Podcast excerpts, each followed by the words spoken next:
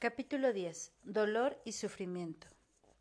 Este capítulo abordará el tema del alivio del dolor y el sufrimiento.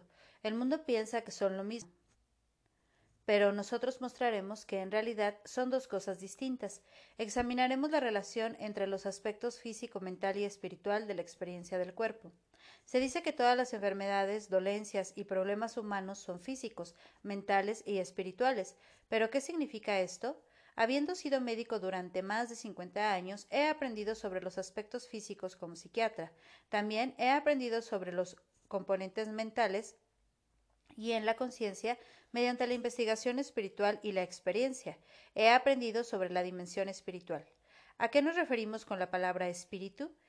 ¿Es una fantasía o es algo real con lo que podemos trabajar? ¿Es algo útil únicamente para las personas religiosas? ¿Qué necesitamos saber sobre el espíritu a fin de experimentar su verdad por nosotros mismos? ¿Cómo podemos usar estos conocimientos para aliviar nuestros problemas personales y los de las personas que amamos? Aprenderemos a tratar el dolor agudo y crónico y lo que es más importante, a estar con el dolor. Hay dos problemas que abordar el primero es cómo tratar los síntomas específicos y descubrir qué papel juega la hipnosis, la acupuntura y otras modalidades terapéuticas en el alivio del dolor. El segundo es examinar los niveles de conciencia y cómo se relacionan con la experiencia de dolor. Una vez más nos referiremos al mapa de la conciencia, que nos muestra los niveles calibrados de energía, su poder y su dirección relativos el componente emocional de cada nivel, el proceso que se desarrolla en la conciencia a cada nivel y cómo esto influye en nuestra visión del mundo y de Dios. También veremos cómo se resuelve el problema cuando nos creemos, cuando no creemos en Dios. Ofreceré ejemplos clínicos de problemas que he experimentado personalmente y que he resuelto empleando estas técnicas, junto con ejemplos que han funcionado para otros. Mediante estas experiencias clínicas podemos demostrar ciertos principios de conciencia que nos ofrecen beneficios en todos los aspectos de nuestra vida. Lo que aprendemos estudiando un ejemplo específico después tiene otras aplicaciones, de modo que, como nos dan limones, haremos limonada. Aprenderemos a transformar algo que el mundo considera horrible, como el dolor, y a derivar beneficios de él, haciendo que nuestra vida prospere como consecuencia del conocimiento adquirido en una experiencia específica. Para ello, tenemos que saber algo sobre la naturaleza de la conciencia misma y cómo esto puede ayudarnos en nuestra vida en general. ¿Cuál es la naturaleza de la experiencia humana? ¿Dónde experimentamos la experiencia? Volveremos a examinar la relación entre cuerpo, mente y espíritu. Todo el mundo usa estas palabras, cuerpo, mente y espíritu. Pero ¿qué significan a nivel práctico? Yo me hice científico y los científicos tenemos una mentalidad escéptica y pragmática. Me impresiona mucho lo que funciona y me impresiona muy poco lo hipotético y lo teórico. Me interesa mucho lo que produce resultados y lo que uno puede repetir en su experiencia personal. Como hemos dicho antes, lo primero que tenemos que tener en cuenta es que el cuerpo no tiene la capacidad de experimentarse a sí mismo. Este es un pensamiento sorprendente, porque pensamos que estamos experimentando nuestro cuerpo. Todos pensamos que somos nuestro cuerpo. ¿Cómo se experimenta el cuerpo? Por ejemplo, el brazo no tiene manera de experimentar su ser un brazo. La pierna no tiene manera de experimentar su ser una pierna. Estas partes del cuerpo se experimentan mediante sensaciones. Lo mismo que la totalidad del cuerpo. No experimentamos el cuerpo, sino las sensaciones corporales. ¿Y dónde se experimentan estas sensaciones corporales? En la mente. Sin mente no podemos experimentar lo que ocurre en el cuerpo ni las sensaciones que nos informan de lo que ocurre en el cuerpo. La experiencia del cuerpo no está ocurriendo en el cuerpo, está ocurriendo en la mente. Este es el primer pensamiento sorprendente al que tenemos que acostumbrarnos. El siguiente pensamiento sorprendente es que la mente no puede experimentarse a sí misma. Un pensamiento no puede experimentar su cualidad de pensamiento. Un sentimiento no puede experimentar su cualidad de sentimiento. Y un recuerdo no puede experimentar su cualidad de recuerdo. La mente tiene que estar dentro de algo mayor que ella misma a fin de saber qué está ocurriendo en ella. ¿Y qué es eso? Sabemos lo que está ocurriendo en la mente gracias a la conciencia. Llegamos a conocer el contenido de la mente y lo que en ella ocurre a través de la conciencia, por lo tanto, toda experiencia está ocurriendo en la conciencia. Nos damos cuenta de lo que está ocurriendo en nuestra conciencia. Por ejemplo, si se retira una parte del cerebro, entonces esta parte de la mente ya no está operativa en el dominio físico. Si la parte del cerebro que hemos retirado es la región sensorial, entonces ya no experimentaremos el lado opuesto del cuerpo. Por lo tanto, el cuerpo está siendo experimentado por la mente a través del cerebro. Sabemos que si la conciencia es eliminada, no somos conscientes de lo que ocurre en la mente, este es el propósito de la anestesia. Curiosamente, la conciencia misma es experimentada desde un dominio todavía mayor. A medida que vamos progresando, nos damos cuenta que lo menor siempre es experimentado desde lo mayor. Lo mayor abarca y permite la experiencia de lo menor. Entonces, experimentamos la conciencia dentro de su dominio mayor, el dominio sin límite que incluye a la conciencia. Siendo ella misma la naturaleza de la conciencia, es conocer lo que está ocurriendo en la conciencia y la naturaleza de la conciencia es saber lo que está ocurriendo en la mente. La naturaleza de la mente es saber lo que está ocurriendo en las sensaciones y la naturaleza de las sensaciones es saber lo que está ocurriendo en el cuerpo.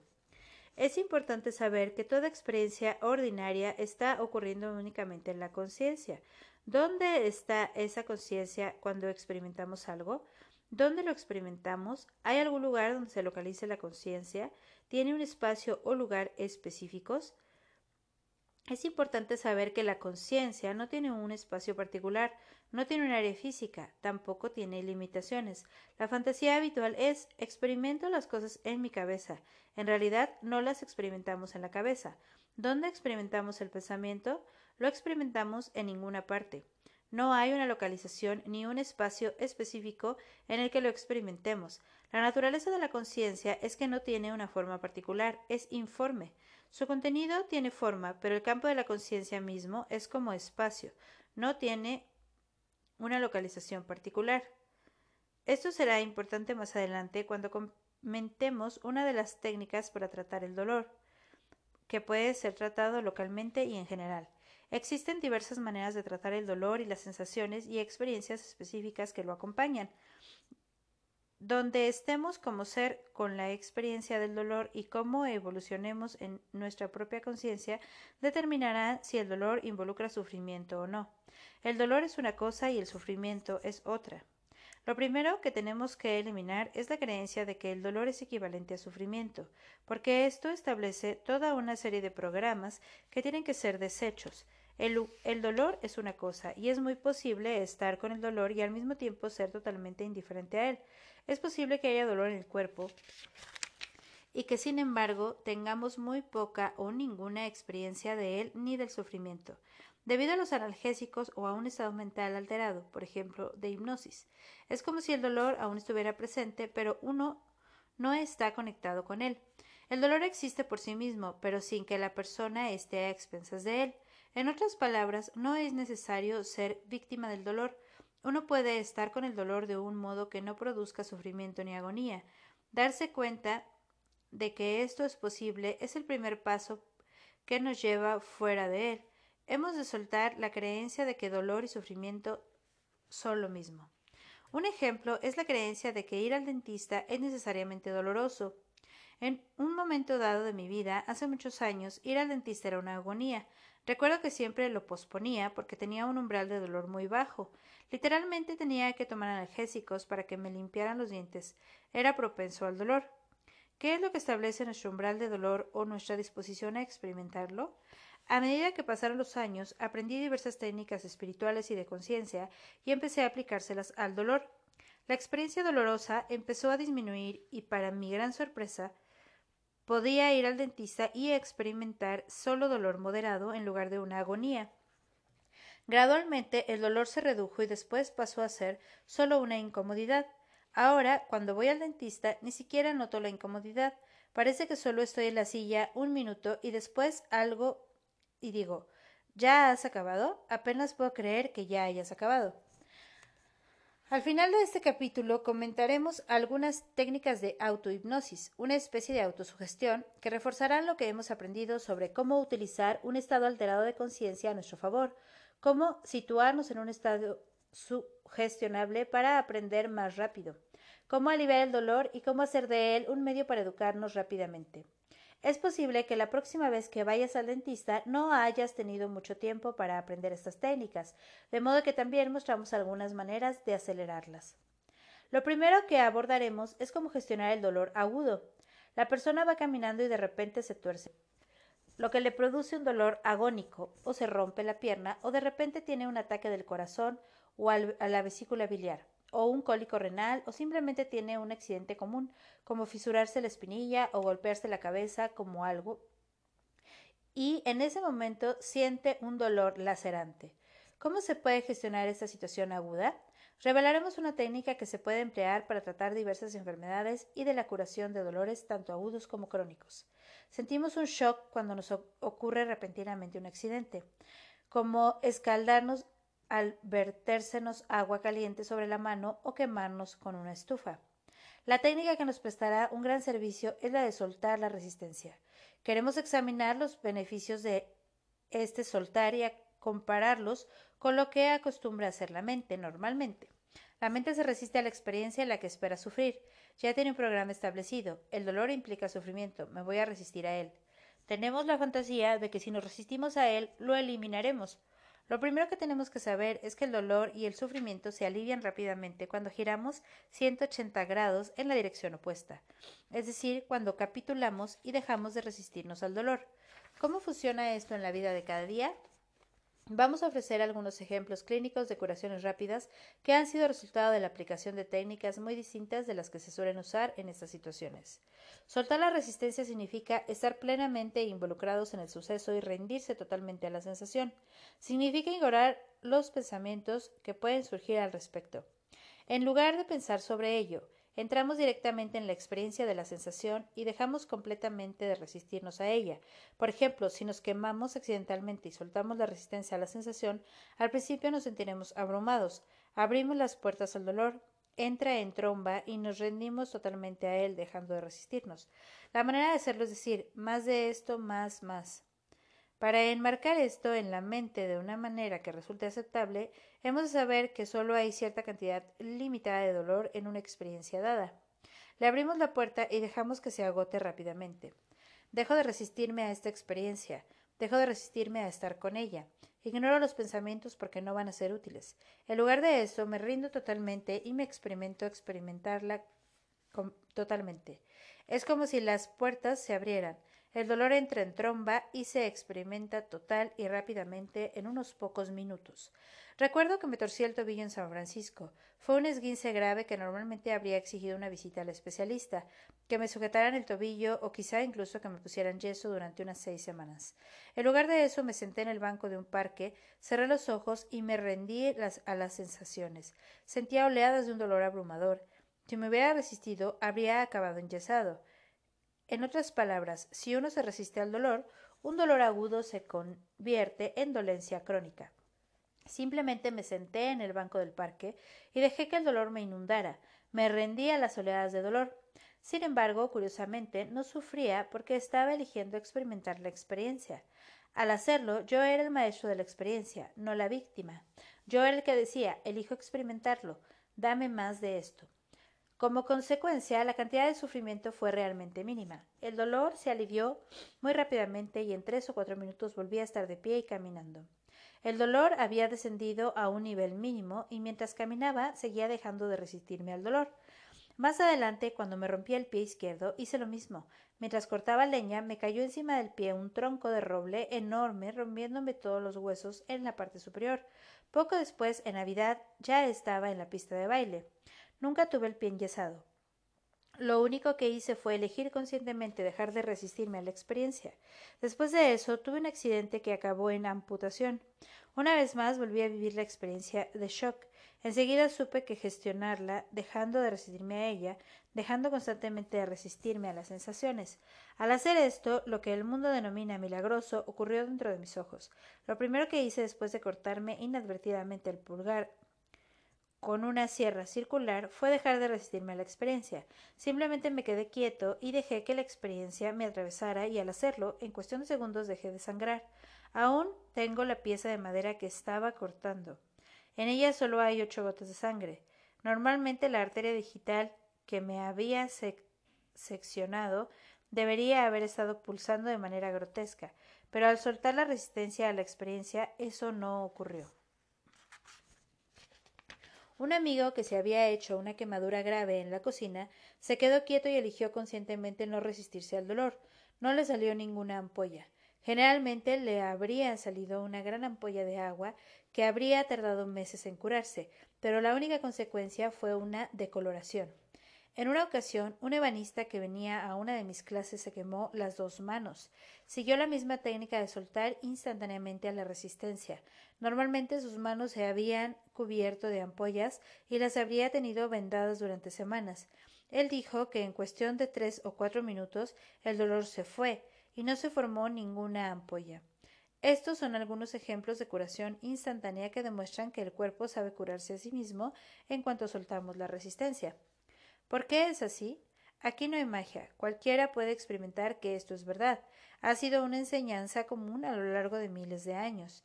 Los que han probado la meditación zen saben que lo primero que se enseña es a gestionar la incomodidad del cuerpo físico y a soltar la resistencia de la experiencia, cancelando los pensamientos sobre ella y haciéndose uno con ella, y por tanto haciéndola desaparecer. En el trabajo de conciencia a este proceso se le llama desaparecer. Al abandonar completamente la resistencia a algo, lo hacemos desaparecer de nuestra experiencia. Podemos ver que la experiencia se prolonga cuando nos resistimos a ella. Mientras nos resistamos a algo o nos aferremos a ello, continuará existiendo y la, la resistencia le da poder sobre nosotros. Y así nos convertimos en sus víctimas. Estamos expensas de aquello a lo que nos resistimos. En cuanto soltamos nuestras resistencias y nos hacemos uno con ello, desaparece. Eso también significa soltar todas las imágenes asociadas y la energía que tengan acumulada. Podemos entender las razones de esto remitiéndonos al mapa de la conciencia. Como hemos dicho antes, cada nivel de conciencia ha sido calibrado matemáticamente para mostrar su poder en relación a los demás. Las flechas indican si la energía sigue una dirección positiva o negativa, lo cual es muy importante para determinar cómo experimentamos las cosas. Las siguen una dirección negativa se experimentan como dolor y sufrimiento, son destructivas y producen detrimento en nuestra vida. Los diversos campos de energía influyen en nuestras emociones y son los indicadores de un proceso que ocurre en la conciencia influyen en nuestra manera de ver y experimentar el trabajo y también en cómo experimentamos nuestra relación con algo que es mayor que el yo personal, a lo que el mundo llama es una relación con un campo de conciencia mayor y con los poderosos campos que acompañan a los niveles superiores. La única razón que nos lleva a revisar esto es comprender lo que ocurre en la técnica destinada a gestionar el dolor agudo. La resistencia al dolor es una energía negativa que calibra aproximadamente en 150. Si uno trata de controlar el dolor o de usar la fuerza de voluntad con él y resistirse dentro del yo, surge un campo de energía negativa que calibra aproximadamente en 150. Este es el mismo nivel que las emociones de resentimiento o pena, en el que mostramos resentimiento y enfado hacia el dolor. Si ascendemos hasta el punto de soltar la resistencia, si tenemos el coraje de usar la técnica y estamos dispuestos a probarla sin reservas, entonces ascendemos al campo de los 250, llamado neutral. Ascender significa ser un campo positiva y desapegada en el que sentimos esto está bien para mí, estoy dispuesto a experimentar esto. Este estar dispuestos hace que ascendamos a un campo de energía de 310, donde decimos sí a la vida y sus experiencias, donde estamos de acuerdo con ella y nos alineamos con ella, donde la vida se expresa como una intención positiva. En lugar de resistirnos a la vida, vamos con ella y nos rendimos a Dios. Esta es la sabiduría del Tao, que enseña que el sauce se dobla con el viento, pero el roble que se resiste acaba partiéndose. En lugar de resistirnos a lo que ha ocurrido al despellejarnos la espinilla, por ejemplo, nos volvemos como el sauce y nos movemos con ello. Dejamos de resistirnos a ello, permitimos que la experiencia fluya a través del yo. Al hacer esto salimos del campo de energía negativa y dolorosa, llena de resentimientos, ira y temor. El temor está en el nivel negativo de 100, un campo de energía bajo y muy alejado de la alegría. Cuanto más elevado es el número, tanto más elevado es el sentimiento de felicidad. Entonces podemos realmente elegir podemos mostrar nuestra buena disposición e incluso podemos aceptar que esa es la actitud necesaria para gestionar lo ocurrido, lo que nos lleva a ascender hasta 380, un campo de energía muy elevado. Cuando decidimos aceptar lo que la vida nos trae, bien sea toparnos con una serpiente de cascabel o algún otro suceso difícil y rendirnos a esa experiencia, invitamos a que surja de nuestro interior un poder mayor, una energía superior. Las personas que han utilizado esta técnica acaban llamándola poder superior. Podemos oírles decir llamé a mi poder superior. Quienes no hayan oído esa expresión podrían decir el poder superior no es real para nosotros. ¿Cómo podríamos experimentarlo realmente? Podemos conseguir que sea real mediante la práctica. Ciertamente es mediante la práctica como el poder superior se vuelve real para nosotros. Al hacer este ejercicio empezamos a experimentar que algo distinto del yo personal está gestionando la experiencia y en breves momentos lo que antes resultaba agónico ahora es muy soportable. Salimos de la resistencia y del temor al sufrimiento. Queremos evitar o pasar por alto el campo de energía negativo de las energías inferiores y ascender a las superiores, porque a medida que ascendemos a energías más elevadas, como las del amor, llegamos a estar en el campo de energía de 500. Cuando entramos en el amor incondicional en el nivel 540, el campo tiene la capacidad de curar. Este es el nivel de los sanadores. El campo que generan los sanadores calibra en 540 y más alto. Es un campo inmensamente amoroso y la emoción se experimentada como amor. Ese deseo de vivir, de decir sí a la vida y de soltar las resistencias. Cualquiera puede experimentar la agudo que se produce automáticamente. Al usar esta técnica, yo la he usado una y otra vez. También la han usado otras personas. Mucha gente ha tenido la oportunidad de emplearla. Recuerdo haber descrito la técnica en clase un domingo por la noche y durante la semana varios alumnos tuvieron lesiones graves. Esta información les salvó la la vida. Literalmente les permitió seguir adelante en medio de experiencias terribles. Poco después, un amigo muy musculoso me visitó, me dio un abrazo muy fuerte y me rompió tres costillas. Sentí que se partían, pero no le dije nada para que no se sintiera culpable. Las costillas se curaron, pero más adelante, ese mismo invierno, otro amigo me dio otro abrazo y me rompió otras tres costillas del otro lado del cuerpo. No hace falta añadir que tampoco se lo dije. He aquí el karma de mis costillas. ¿Cómo se puede emplear esta técnica para gestionar el dolor crónico que es diferente del agudo? La empleamos de un modo parecido al empleado en el dolor agudo, aunque un poco diferente. Como hemos dicho antes, todas las experiencias están siendo experimentadas en la conciencia. Examinamos dónde está siendo experimentado el dolor, como por ejemplo cuando me amputé el pulgar. Para empezar, podemos decir que el dolor está en el pulgar. A continuación nos preguntamos, ¿en realidad dónde estamos experimentando el dolor? Eso aleja nuestra atención del pulgar. Entonces decimos, llevo el foco de mi atención a lo alto de mi cabeza. Y desde ese lugar, en lo alto de mi cabeza, Miramos la zona del pulgar y experimentamos el dolor. Pero ¿dónde se está produciendo el dolor del pulgar? Cuando nos preguntamos esto empezamos a sentir que el dolor está siendo experimentado en todas partes, alrededor del cuerpo y de los campos de energía del cuerpo. Realmente está ocurriendo por doquier. La mayoría de nosotros hemos experimentado un dolor que nos revuelve el estómago y hace que nos tiemblen las rodillas. Lo experimentamos en todas partes. Podemos ir a la parte alta de la cabeza simplemente como un ejercicio que hacemos y desde ese punto empezar a experimentar el dolor. Notamos que el dolor está por doquier y después usamos la misma técnica que hemos empleado para gestionar el dolor agudo. Dejamos de resistirnos a lo que está siendo experimentado en todas partes, no está ocurriendo en ningún lugar en específico. Es deseable diferenciar con claridad el sentimiento, la sensación y la experiencia de los pensamientos. Vamos a abordar todos los problemas de la vida, especialmente las dolencias físicas, prestando una atención absoluta a la sensación que realmente está siendo experimentada. Seguidamente la mente elabora sobre esa experiencia la etiqueta y pone conceptos sobre ella. Por ejemplo, uno no puede experimentar una úlcera o un esguince. Esos son etiquetas, conceptos o diagnósticos. Dolor es un concepto como también lo es la palabra sensación. El fenómeno experimental está más allá de las palabras, los conceptos y las etiquetas. ¿Qué está experimentando realmente la persona? Experimentar lo que el mundo llama una úlcera es una sensación en la zona abdominal. Aquí mismo entonces la mente dice bien, si no puedo llamar a esto úlcera, voy a decir que es una quemazón. Esto vuelve a ser un concepto. Hemos aprendido lo que eso significa. Es una forma pensamiento. En realidad, no estamos experimentando una quemazón. Más bien, lo que hemos de hacer es entrar dentro para experimentar la experiencia, que no tiene palabras. Vamos más allá de las palabras a la experimentación de la experiencia. Cuando el animal experimenta, no pone palabras, simplemente es lo que está ocurriendo. ¿Por qué no apelamos a nuestra naturaleza animal y nos quedamos con lo que estamos experimentando sin decir nada sobre ello.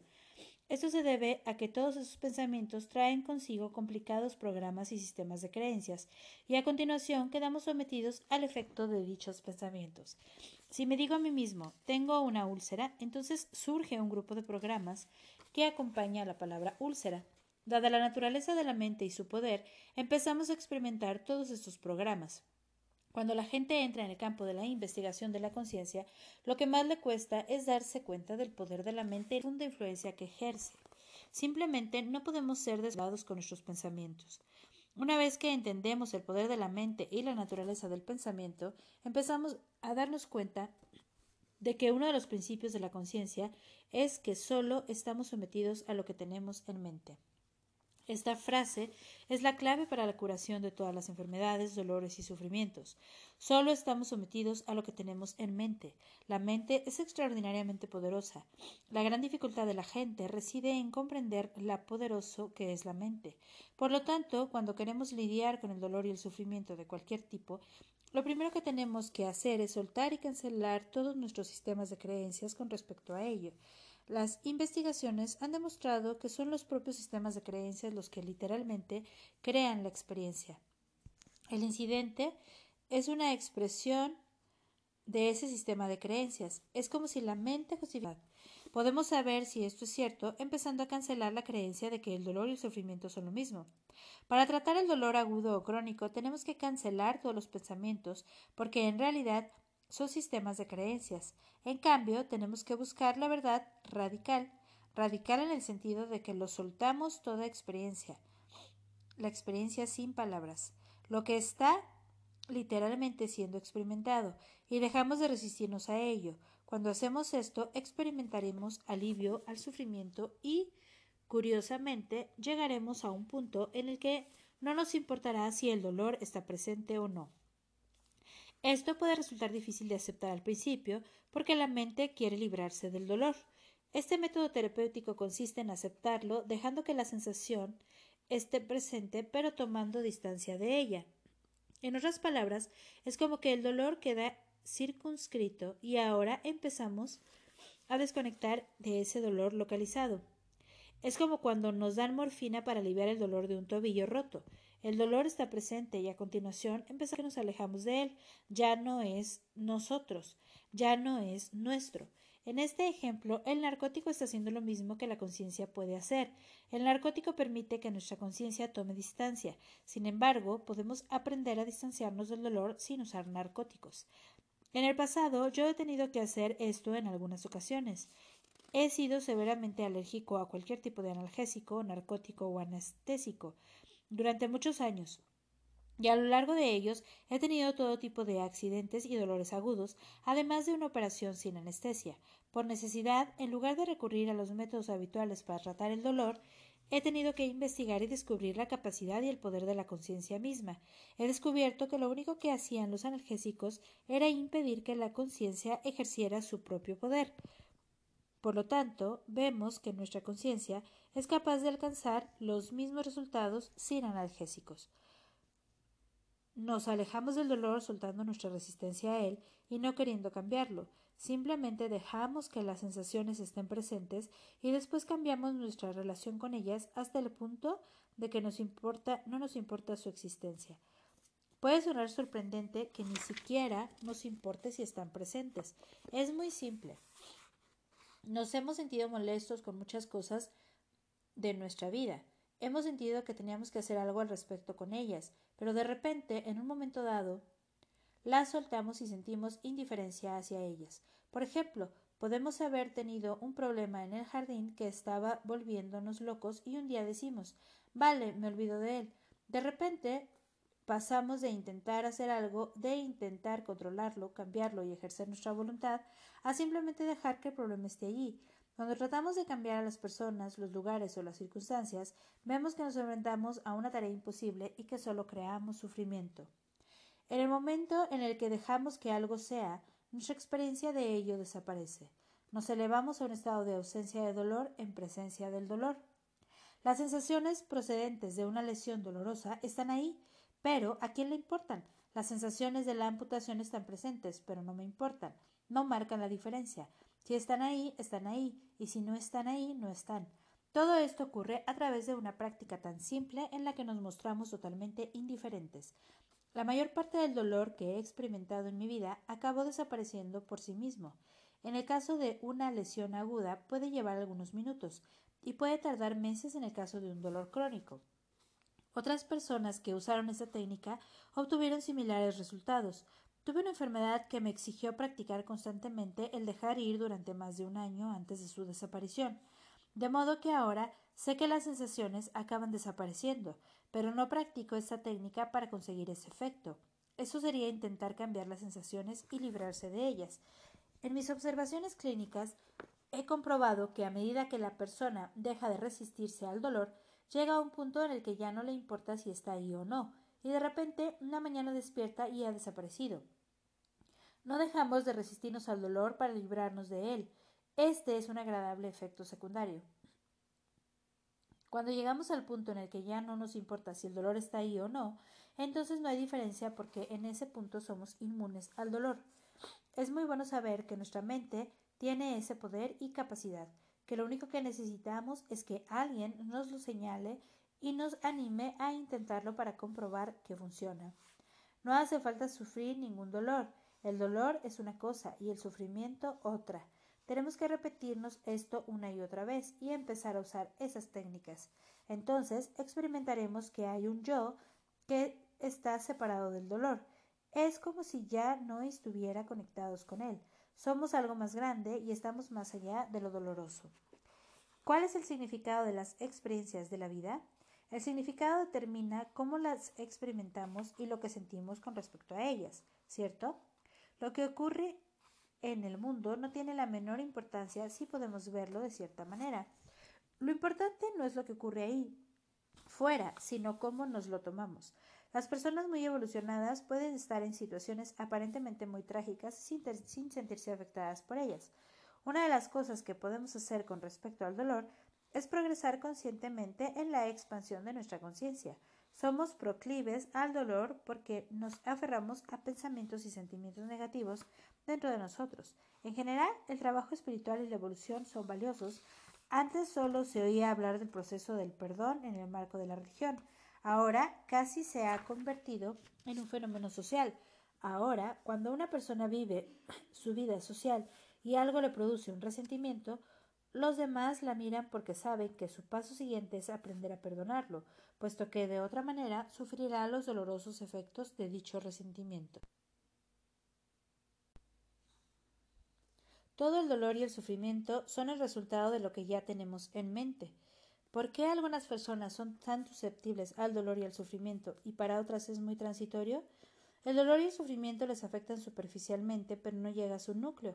Puede estar muy disgustados por algo, pero lo que la persona realmente es en su interior permanece intocado.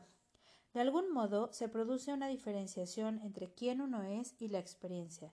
El verdadero ser está totalmente sereno y permite que la experiencia fluya a través del yo. El disgusto, tanto si es un conflicto emocional como cualquier otra cosa, puede durar horas, pero el verdadero ser interno ni siquiera participa en él. Esta es la diferencia entre nuestro verdadero ser y lo que estamos experimentando. Se trata de soltar el viejo hábito de identificarse con la experiencia.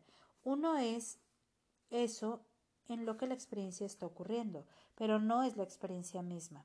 ¿Cómo podemos producir este crecimiento y evolución nosotros mismos?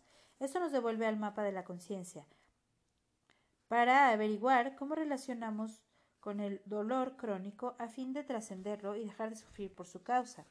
Cerca de la base del cuadro está el campo de energía de la culpa, que calibra en 30.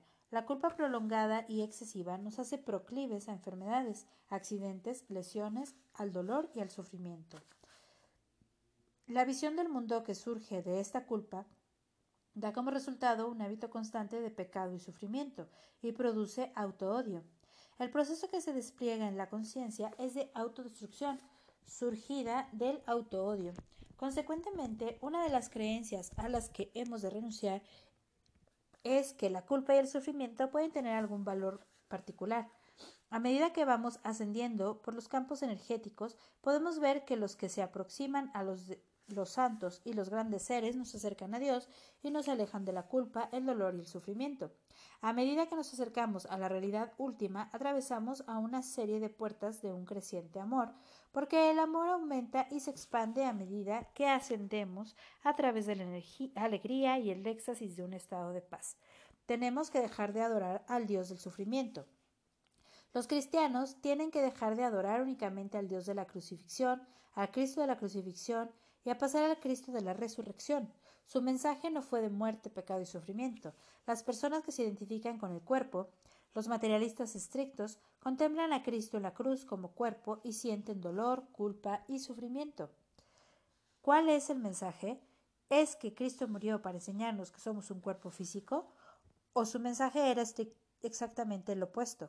Su mensaje es que no estamos limitados. Tenemos que sustituir nuestras ideas confusas y avanzar hacia el amor y los estados elevados de conciencia para aprender que el mensaje de Cristo fue su resurrección.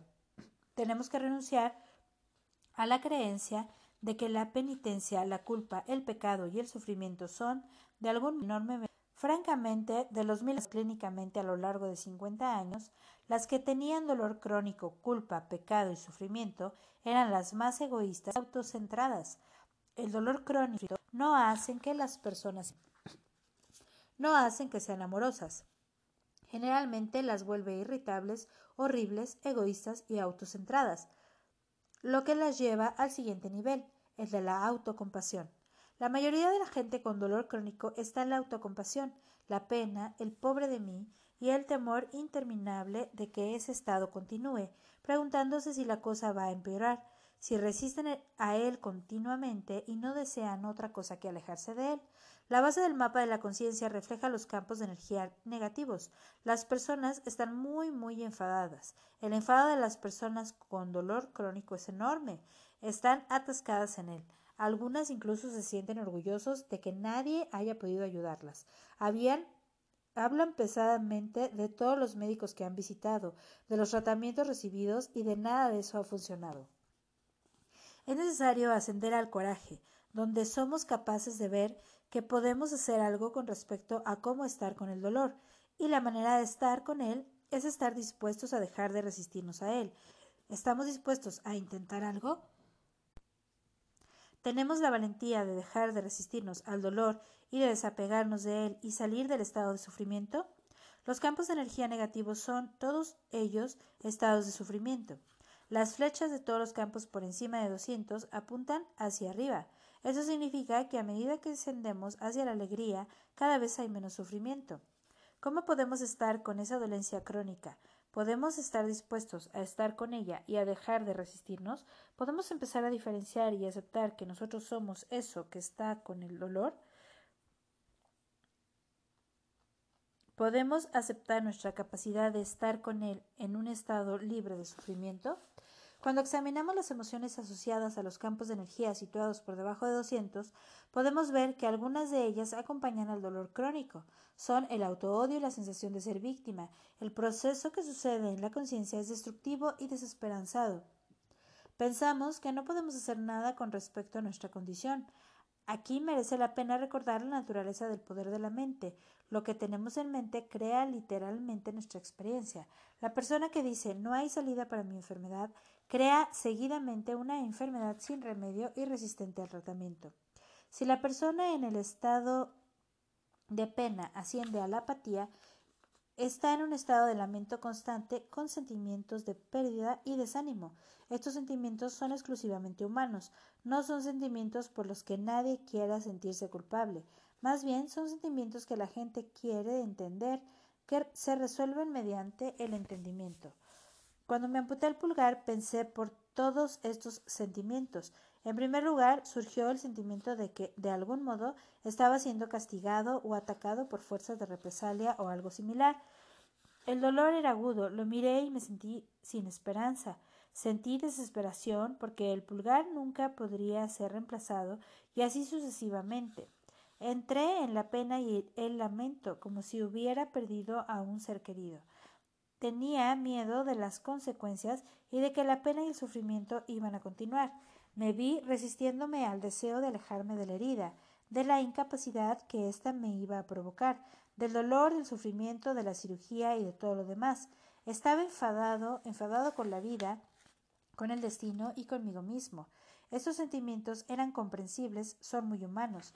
A continuación pasé al orgullo, iba a hacer algo con ello, y después al coraje.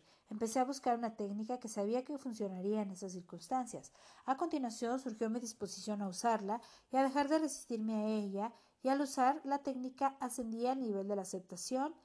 Si el pulgar estaba ahí, bien, y si no, también. El campo de energía neutral es interesante.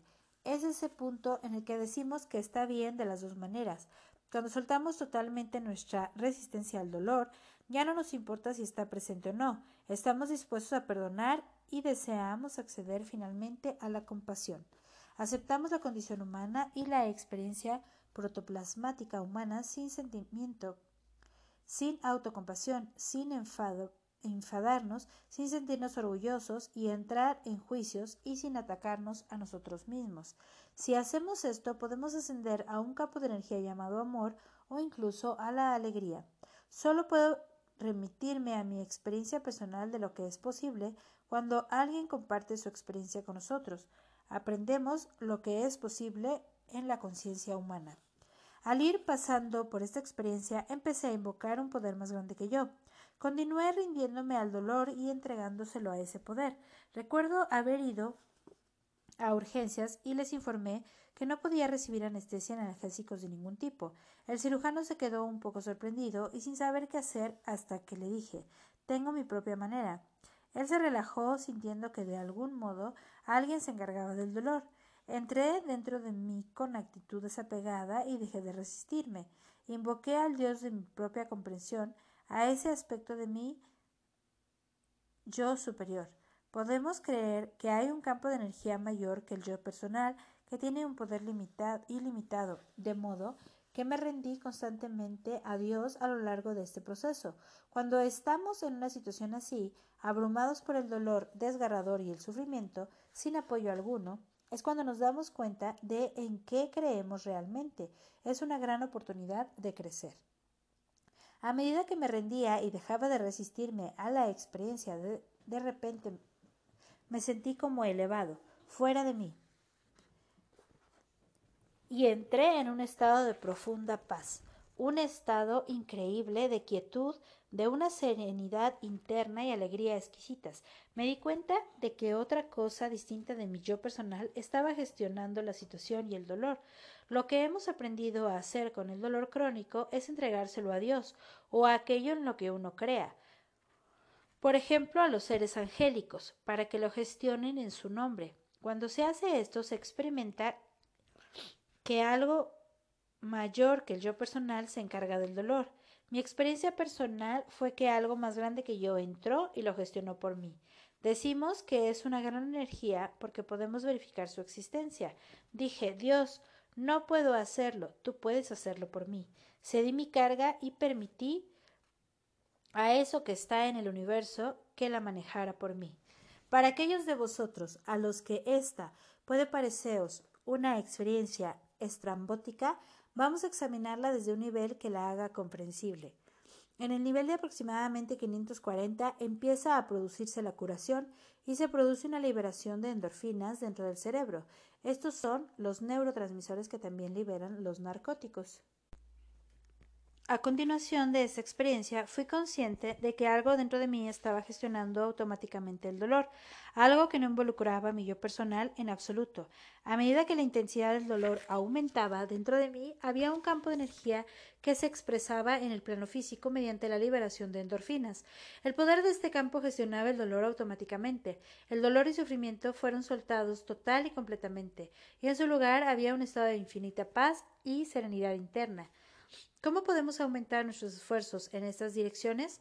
Ciertamente podemos hacer trabajo espiritual, pero todos esos procesos como el perdón llevan cierto tiempo. Entre tanto, ¿qué podemos hacer? Existen procedimientos auxiliares como la acupuntura y la hipnosis que desempeñan un papel en el alivio del dolor. Sabemos que la acupuntura puede ser extremadamente eficaz. Hemos dicho que todos los tipos de enfermedades y el dolor y el sufrimiento son físicos, mentales y espirituales. Acabamos de describir cómo se gestionan desde el nivel espiritual. Anteriormente hemos descrito cómo se gestionan en el nivel de la conciencia misma a través de la mente. Ciertamente, al mismo tiempo, también queremos hacer lo posible a nivel físico. En mi experiencia personal, la acupuntura ha sido extremadamente eficaz. Tuve úlceras de duodeno durante unos 25 años, consideradas irritables e incurables. Recibí todos los tratamientos conocidos por la ciencia médica y solo era cuestión de tiempo que tuviera que someterse a una gastrectomía subtotal y a cirugía gastrointestinal reparativa, una operación mayor.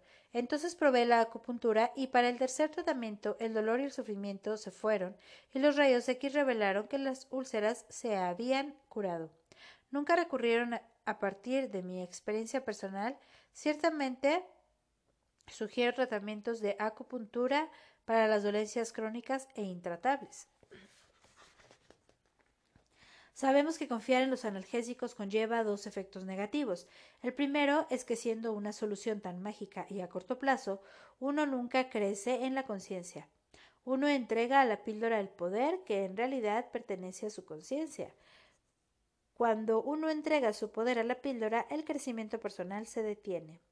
El segundo efecto negativo es la dependencia progresiva de los analgésicos y narcóticos, lo que crea y complica aún más el problema introduciendo una nueva dificultad que puede resultar peor que la inicial.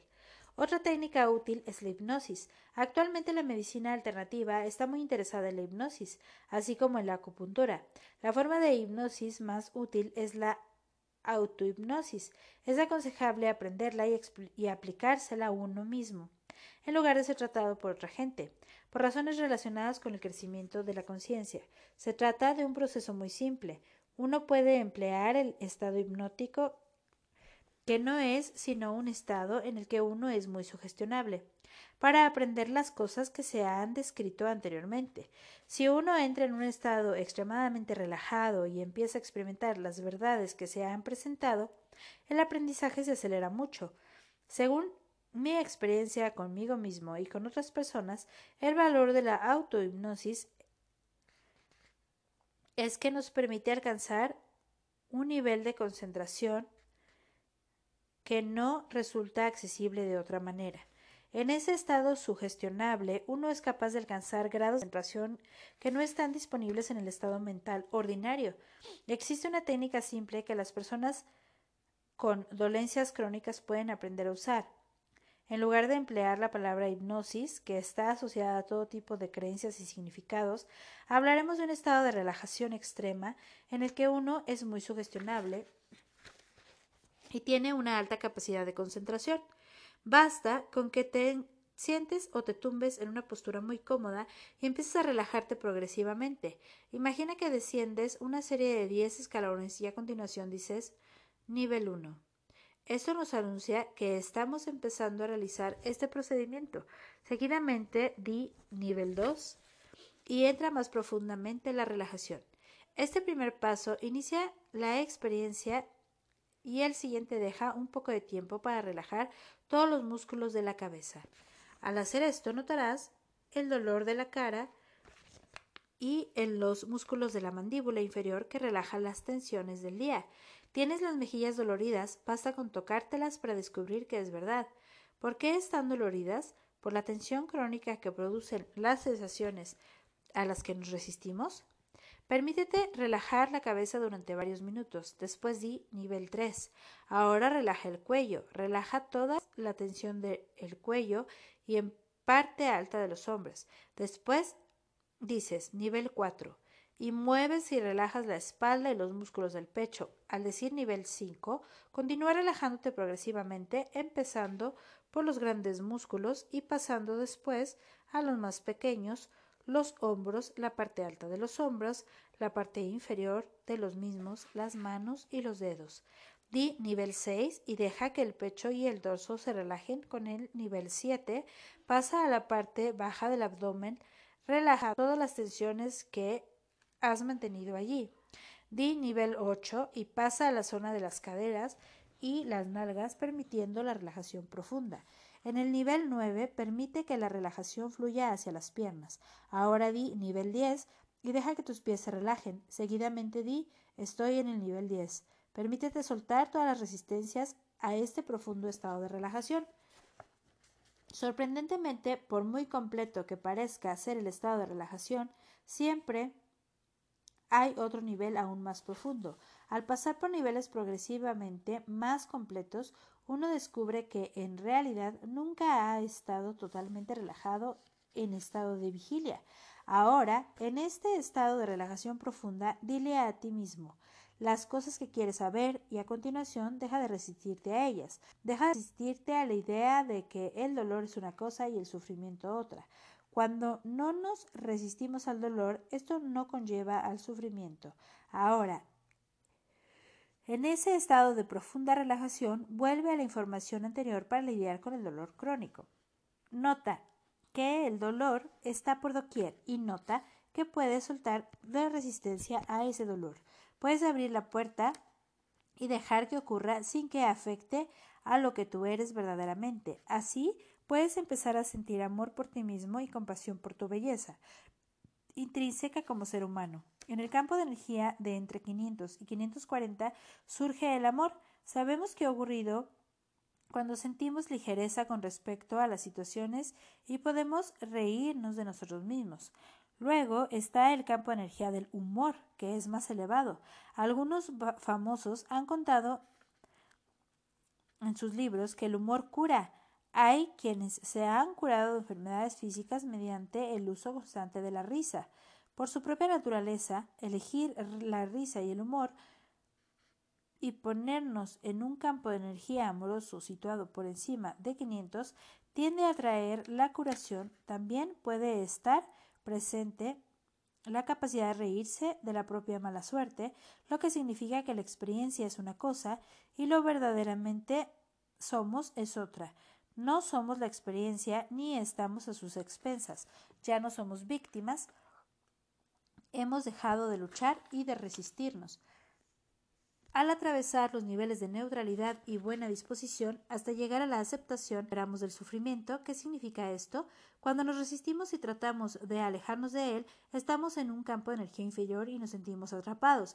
Mientras sigamos resistiéndonos al dolor y al sufrimiento, mientras estemos enfadados y apretados los dientes, luchemos contra él y tratemos de forzar nuestra voluntad, entramos en el aún más profundo. Es como las arenas movedizas. Cuanto más luchamos, más atrapados estamos. Ascender al campo de energía superior de la libertad significa liberarnos de la trampa y retomar nuestro poder. Cuando tenemos el coraje de afrontar el problema y de hacer algo al respecto, nos sentimos fortalecidos. La buena disposición nos eleva hacia la transformación de la conciencia y a estar dispuestos a perdonar, a mostrarnos amorosos y compasivos. Podemos trascender el dolor e ir literalmente más allá de la identificación con el cuerpo y con lo que ha ocurrido, tomando conciencia de que somos otra cosa que el cuerpo. En otro capítulo hablaremos de soltar las resistencias tan completamente que apenas somos conscientes de que el cuerpo sigue estando presente. Eso también ocurre con el dolor. Podemos hacer que el pensamiento, el recuerdo y la conciencia del dolor solo estén presentes unos pocos segundos al día. He usado el ejemplo de mi pulgar para indicar que lo que aquí presento es muy real. Mientras duró, solo sentía algunos dolor algunos segundos del día. Después de aproximadamente una hora, de repente noté mi pulgar y dije, oh, es como si ni siquiera fuera consciente de su presencia. Esto tal vez ocurría unas pocas veces más a lo largo del día. La cantidad total de sufrimiento que experimentaba en un periodo de 24 horas, lo que el mundo llamaría doloroso, duraba tal vez 5 o 10 segundos por la mañana y unos segundos por la tarde. La totalidad del sufrimiento diario surgido de esa experiencia, que duró solo unos meses, sumó un total de probablemente menos de 30 segundos. Es valioso para todos nosotros realizar estas prácticas porque al hacerlas nos damos cuenta de quiénes somos en verdad. Otra ayuda para aliviar el dolor o cualquier otra alteración es escuchar música excelente y bella. Puesto que libera endorfinas en el cerebro, esta belleza produce un efecto curativo conocido desde los días de Hipócrates.